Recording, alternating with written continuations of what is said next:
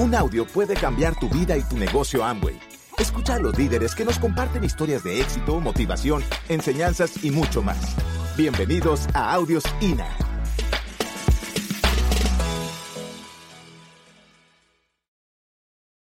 Qué alegría ver este salón lleno, me emociona, de verdad, los felicito, han hecho un gran trabajo, un aplauso para todos. Excelente, qué bueno. Los invitados, ¿quiénes están acá por primera vez? Déjenme ver sus manos, los nuevos, por favor. También un aplauso para ustedes, bienvenidos, qué bueno que están acá. Esta tarde es una tarde muy especial, pues para mí lo es, de poder venir a compartir cada vez que me subo una prima y tengo la posibilidad de contarle a la gente sobre este negocio, sobre lo que hacemos. Y en la industria eh, comencé en 1993. O sea, para algunos de ustedes es la primera vez. Es decir, realmente yo no he hecho nada diferente que esto. Porque yo cuando comencé este negocio estaba estudiando en la universidad. Yo pasé de séptimo semestre a convertirme en platino.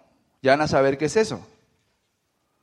Yo a los 22 años recibí mi primer ingreso, un millón ochocientos mil pesos. Fue mi primer ingreso en este negocio. Y, y hoy en día pues esta es mi profesión. Eso es lo que yo hago. Amo hacer esto. Amo hacer esto. Estoy acá básicamente por el compromiso de apoyar al mercado, de apoyar a mis líderes, de apoyar a toda esta gente maravillosa. Y la verdad es que, que lo hago porque, porque quería venir a compartir con ustedes y contarles la historia. Sé que muchas personas están acá por primera vez, escépticos, o quizás pensando, ¿sí será verdad toda esta historia? ¿Sí se podrá ganar tanto? ¿Sí podría hacer yo esto? Con la escepticismo natural cuando uno ve algo por primera vez. Yo lo vi, como se lo dije hace ya más de 20 años, y me acuerdo mucho que me invitó una tía a ver el plan. Yo estaba siguiendo un guion que me habían dado. El guion era muy sencillo. El guion era básicamente, Carlos Eduardo, tienes que ir al colegio, sacar un, un buen ICFES, en mi generación el ICFES lo era todo, si uno no tenía buen ICFES la embarraba. Y pues yo saqué un ICFES más o menos y entonces fui a estudiar a la universidad veterinaria y el guion era pues terminar la carrera y de ahí poder eh, pues salir a buscar algo para ganar dinero, ¿no? Nunca pensé en ser empleado, la verdad, porque mi papá siempre fue dueño de negocio y para mí la idea de emplearme no era atractiva, no lo vi dentro de mi marco de referencia. Ser empresario sí, pero salir a ser empresa dentro de la veterinaria no fue fácil. Intenté algunas cosas que fallaron, me faltaba capital, me faltaba experiencia, pero también parte del guion era endeudarme. Parte del guion era endeudarme, entonces a los 23 años debía 30 millones de pesos porque compré un carro con un 10% de cuota inicial, porque compré vestidos a crédito, porque mi papá me dio una tarjeta de crédito amparada y yo saliendo a, a rumbear pues la detenía full completamente a los tres o cuatro meses. En fin, 24 años yo debía 30 millones de pesos y me llamaban tres abogados a la casa a cobrarme. Y eso me tenía la vida agobiada. Porque cuando una persona tiene deudas, el problema es que eso afecta directamente su autoestima. Y entre más deudas tienes, más sientes que no mereces a veces. Y el que tiene muchas deudas vive con dos emociones, angustia y ansiedad por conseguir el dinero y culpa de gastarlo. Entonces yo no me sentía bien por eso. Trabajaba, perdón, quería trabajar en algunas cosas así como montar un criado de perros para ganar dinero, pero nada de eso solucionaba mi problema. Y aunque no voy a decirles que era una vida dramática, porque yo tenía garantizada la comida, la dormida, tenía educación, tenía todo garantizado. Pero mi papá me dijo, yo a usted no le pago un peso de esa deuda porque esa deuda es suya, usted responde por eso. Y eso me formó. Yo sabía que tenía que salir del problema. Y entonces aparece la misma invitación que le están haciendo a ustedes, invitados hoy. Los invitan a una reunión, yo fui a una reunión de unas 250 personas con un entusiasmo sospechoso, porque hay que entender que cuando uno viene por primera vez, esto suena raro, porque hay mucho aplauso, mucha gente saludándose, mucho abrazo, campeón, y eso para uno es raro eso. Parece más un partido político, parece un culto, alguna cosa, pero no parece un negocio. Y entonces llegué al sitio La música estaba a todo volumen. Este ambiente un poco raro para mi gusto. Y me invitó una tía, que es una tía que no, tiene, no tenía credibilidad para mí en negocios. Los que la conocen, mi tía es adorada, pero es la típica tía que se ha vendido por catálogo galletas, corbatas, ha vendido bufandas, eh, vende de todo. Y cada vez que la tía llega a una casa, pues uno le compra por colaborarle a la tía. Y entonces, por supuesto, esa tía fue la que invitó al negocio. Entonces yo estaba muy como, pues, ¿qué me va a invitar mi tía? Y pues finalmente fui a la reunión, me senté allá atrás, con los brazos cruzados, con la mente cruzada, como pensando, yo si no me dejo convencer. Porque además los colombianos tenemos una idea en la cabeza y es de eso tan bueno, no dan tanto. O sea que yo los entiendo, invitados. Yo sé cómo se están sintiendo. Sin embargo, el tipo se sube a la tarima, además me cae mal. No sé si a alguno le pasó también, pero si a alguno le cae, el tipo me cae mal y el tipo comienza a hablar de éxito y comienza a hablar de sus carros. Me acuerdo mucho que habló del último carro que se compró y yo inmediatamente hice un rechazo. Me pareció arrogante y el ser humano se conecta más cuando le hablan de miserias. Y entonces ahí me desconecté y continuó la conferencia, bla, bla, bla, bla, bla, bla, bla, hasta que el tipo dijo, si usted se mete este negocio, usted puede pagar sus deudas. Ese día me fui para mi casa con una caja. Llegué allá y le dije a mi papá, voy a comenzar mi propia empresa. Mi papá tiene un negocio tradicional, me dijo, tenga cuidado que lo van a tumbar. Eso no así como usted cree. Tenga mucho cuidado. Y ahí empezó la aventura más extraordinaria de la vida. Porque era una aventura que no solamente era una aventura de negocios, sino una aventura de liderazgo, de desarrollo personal. A esa reunión llegó un muchachito lleno de miedos, un muchachito que había perdido materias en el colegio por llegar tarde, que se ha metido a cursos de inglés, a gimnasios, a, a guitarra, a piano y no había terminado con nada. Un muchachito que estaba intentando hacer algo en la vida, pero que no tenía ningún principio de éxito en su cabeza. Y como todos los amigos son iguales, pues yo decía, pues ahí voy bien. Ahí voy bien. Y empecé a recibir información. Me acuerdo que voy a una convención en los Estados Unidos y conozco a quien considero mi primer mentor en esta industria que se llama se llamaba el señor Jim Rohn, quien lo conocí personalmente. Y tuve oportunidad de estar en conferencias con Jim Rohn. Y a los 23 años Jim Rohn en una conferencia dice, las utilidades son mejores que los salarios. Y eso comenzó a cambiar mi vida. A los 23 años, Jim Rohn dice, la educación tradicional te va a dar para ganarte la vida y la autoeducación para ganarte una fortuna. A los 23 años, Jim Rohn dice, tú vales mucho para tu familia, tú vales mucho para tus amigos, ante los ojos de Dios todos somos iguales, pero para el mercado tú vales lo que te pagan, no vales un centavo más. Y me dolió.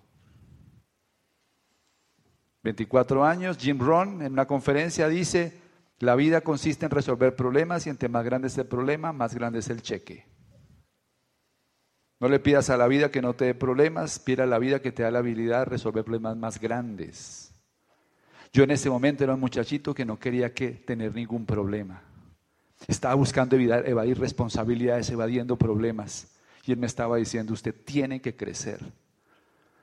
Dice Jim Rohn, para que las cosas cambien, tú tienes que cambiar primero. Para que las cosas mejoren, tú tienes que ser mejor. Yo estaba escuchando cosas que me cambiaron la vida. Hoy en día veo, me encuentro con mis amigos, tengo amigos, cada vez son más poquitos que no, que no están en el negocio. porque la mayoría han, ido ingresando poco a poco.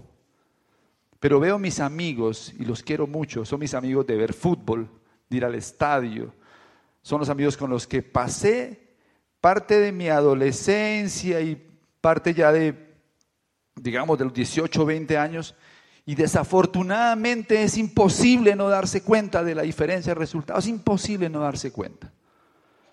Ya todos superamos la barrera de los 40 años. Yo no terminé veterinaria. Algunos terminaron una carrera, hicieron una especialización. Ellos tienen cuarenta y pico de años y están volviendo a comenzar de cero. Se lo apostaron todo a un guion que no les funcionó. Se lo apostaron todo a un empleo, a un negocio tradicional.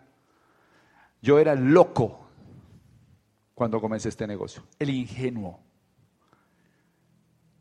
Años después, desafortunadamente para ellos tienen que arrancar algo nuevo. Afortunadamente existe el negocio. Un amigo que yo pensé que jamás iba a arrancar el negocio, hace tres meses, cuatro meses comenzó el negocio en serio. Ya está calificando al 15%. Yo pensé que ese nunca lo iba a hacer porque no cree ni en la luz eléctrica.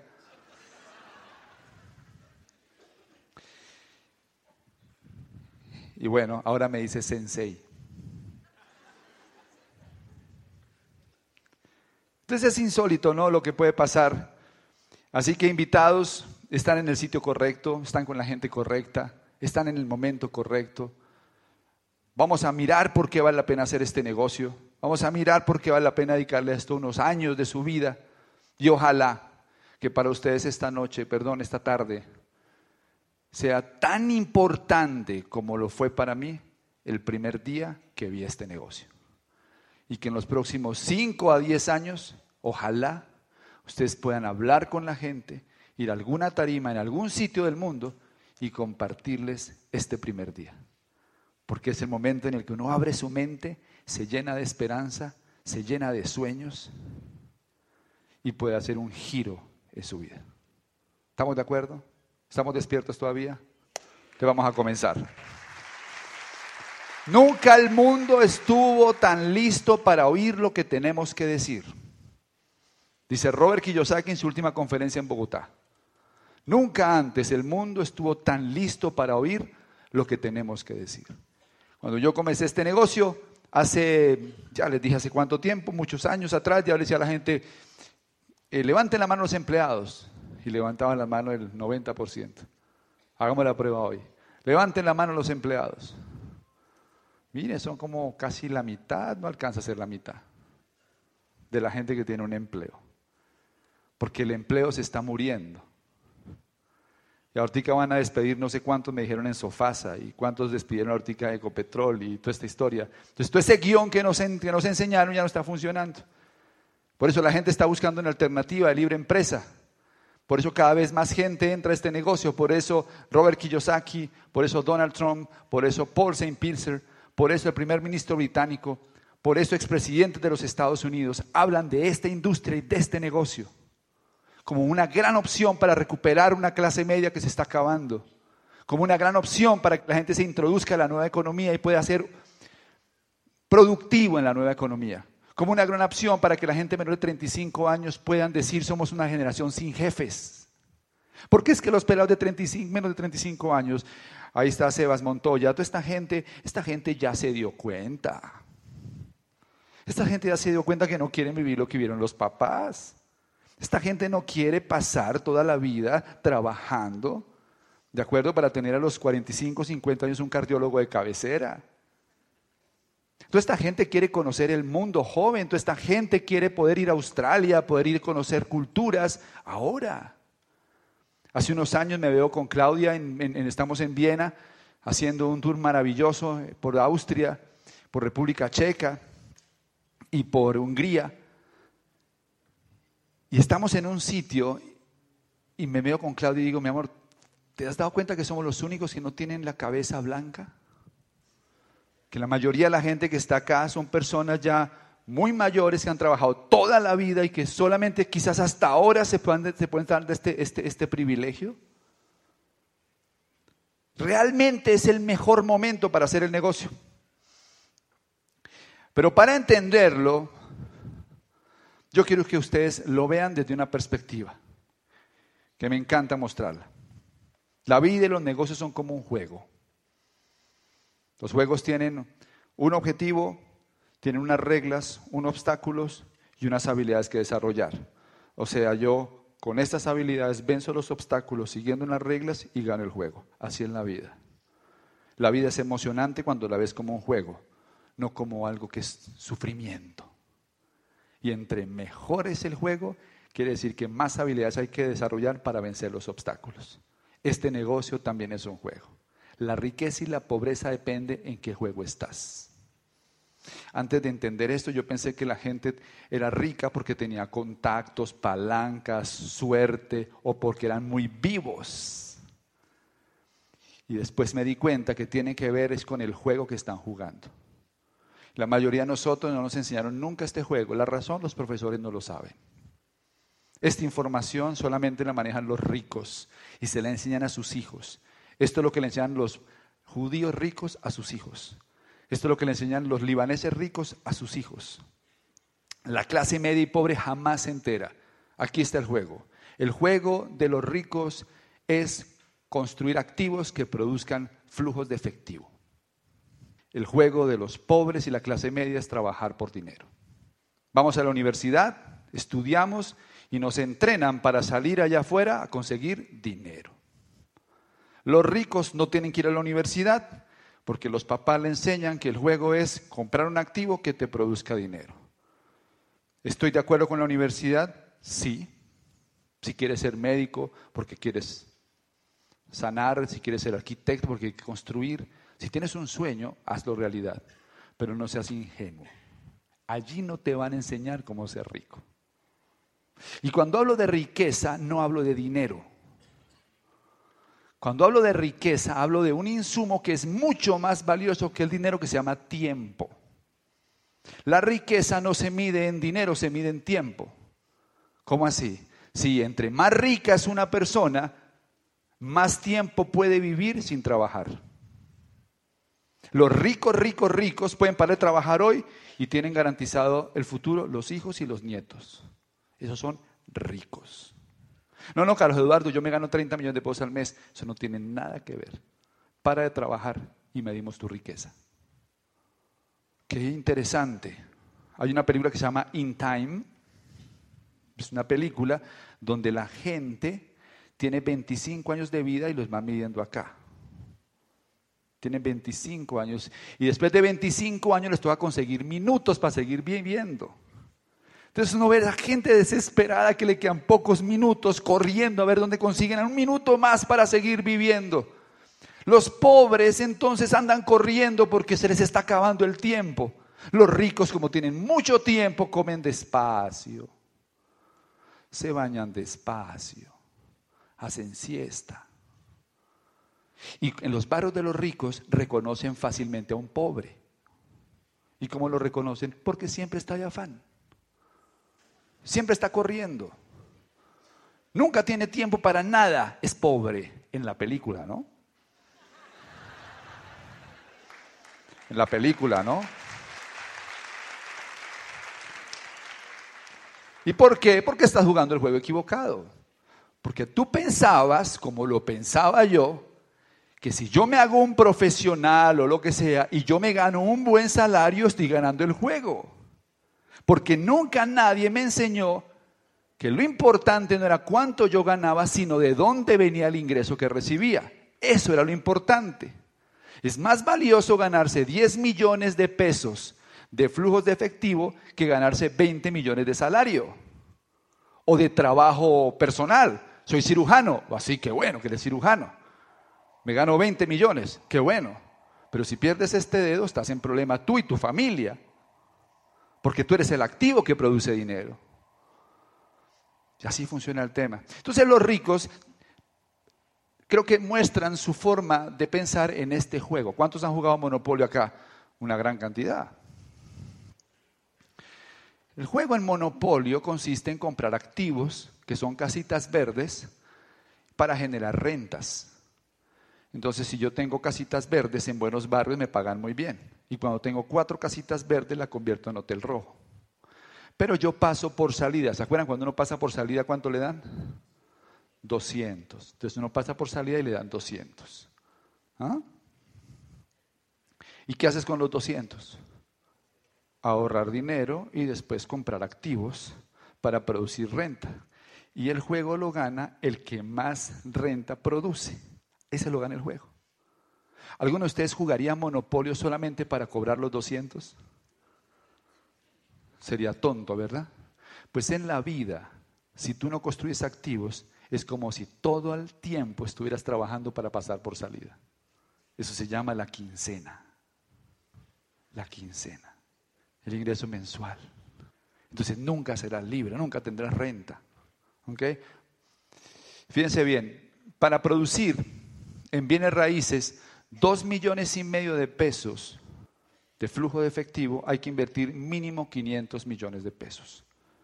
Por lo menos en Bogotá es un poquito más. Bogotá, un apartamento que genera dos millones y medio, vale más o menos unos 600 millones de pesos. No sé cómo estará en Medellín. Si está arrendado. Y un mes de los 12 se va a ir en impuestos y en administración y en reparaciones. Siempre. Sin embargo, sigue siendo una excelente forma de construir flujos de efectivo. ¿Ok? Siempre será. ¿Cuál es la desgracia del que trabaja por dinero? Se lo puedo decir. La desgracia es que si hay una inflación y la moneda se devalúa, tu ingreso continúa igual. Y tu poder adquisitivo es menor. Y eso es lo que ha pasado los últimos 20 años. El salario sube, pero muy lentamente, mientras que la inflación es más grande. Entonces la gente gana cada vez menos dinero. Mientras que si yo tengo un apartamento y hay una inflación, yo le subo el arriendo. Y si yo tengo un negocio y hay una inflación, yo le subo el producto. Porque yo tengo un activo. La otra ventaja es que los activos se pueden vender, se pueden heredar, mientras que el empleo ni se puede vender ni se puede heredar. O algunos de ustedes pueden vender su empleo. O se lo pueden heredar a su hijo. No existe no existe. ¿Ok? Ve la siguiente. Entonces, a mí, a mí me parece que esto es lo más importante que ustedes tienen que entender cuando van a hacer redes de mercadeo. El poder de este negocio radica en que no es una fórmula para ganar dinero, sino que es una fórmula para construir un activo sin capital. Y eso es lo que puede generar un diamante estructurado como ingreso anual. Kiyosaki, que es el gurú en finanzas personales, en su libro El negocio del siglo XXI dice, las redes de mercadeo no tienen que ver con recibir más ingresos, sino con construir un activo. Hacer redes de mercadeo es incrustarse en el juego de los ricos. Porque el activo más valioso que tenemos, quienes hemos construido este negocio grande, ¿saben qué es? Tiempo. Tiempo para bañar a Luciana todos los días. Tiempo para dar el baño de sol. Tiempo para ir a hacer bonsai. Tiempo para ir a nadar.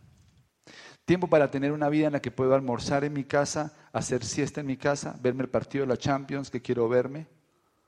Tiempo para ir de vacaciones. Ahora vamos a estar un mes fuera de vacaciones. Vamos a Miami, después llegamos a Washington en el Founders Council, después vamos a Madrid, estamos tres días en Madrid, vamos para Roma, estamos tres o cuatro días en Roma, alquilamos unos carros de lujo, unos Maseratis y unos Ferrari y nos vamos con varios amigos por toda la costa malfitana hasta el sur de Italia. Regresamos, vamos a Lugano, a Club de Diamantes Ejecutivos, de ahí salimos para Múnich y después regresamos a Colombia. ¿Y por qué? Porque tenemos tiempo porque construimos una red de mercadeo, ¿ok? Que es un activo. Los que no están incrustados en este juego viven el otro juego. Y en el otro juego la gente está en huelga. La huelga lo hacen los que están en el juego de la clase media y pobre, porque dicen no me pagan lo suficiente, los bancos me tienen ahorcado, ya no tengo plata para pagar más créditos, estoy quebrado ¿Ok? Y en Grecia, en Italia, en España, en Colombia, en México, en Argentina, la gente está en crisis. Y la gente cree que el problema es el gobierno, le echa la culpa al alcalde, le echa la culpa a la familia, le echa la culpa a los hijos porque gastan mucha luz. Olvídese de eso. El problema es que usted no está en un juego en el que al final siempre va a estar ahí.